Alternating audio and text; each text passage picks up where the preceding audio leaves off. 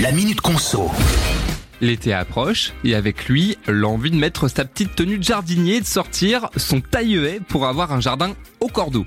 Eh bien, chers arboristes, un peu de patience, ce n'est pas encore le moment de tailler ces haies, mieux vaut attendre en effet la fin du mois de juillet, voire même mi-août selon certains.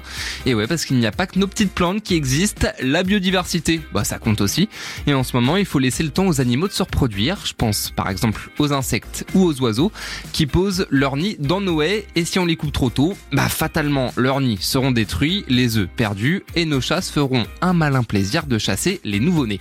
Si vous vous moquez un peu de la cause animale, l'argument financier vous incitera peut-être à laisser le tailluet au garage. Et oui, parce que nos préfectures peuvent publier des arrêtés encadrant la période de taille des arbres.